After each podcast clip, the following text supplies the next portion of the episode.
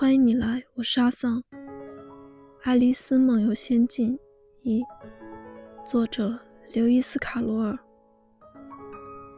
爱丽丝靠着姐姐坐在河岸边很久了。由于没有什么事情可做，她开始感到厌倦。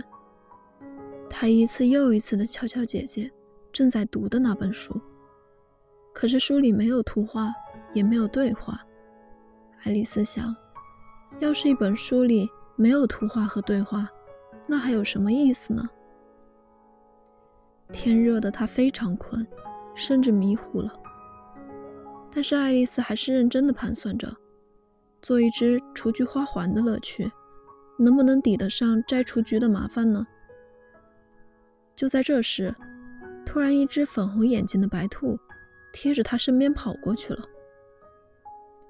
爱丽丝并没有感到奇怪。甚至听到兔子自言自语地说：“哦，亲爱的，哦，亲爱的，我太迟了。”爱丽丝也没有感到离奇，虽然过后她认为这件事应该奇怪，可当时的她感到很自然。兔子竟然从背心口袋里掏出一块怀表看看，然后又匆匆忙忙地跑了。这时，爱丽丝跳了起来，她突然想到。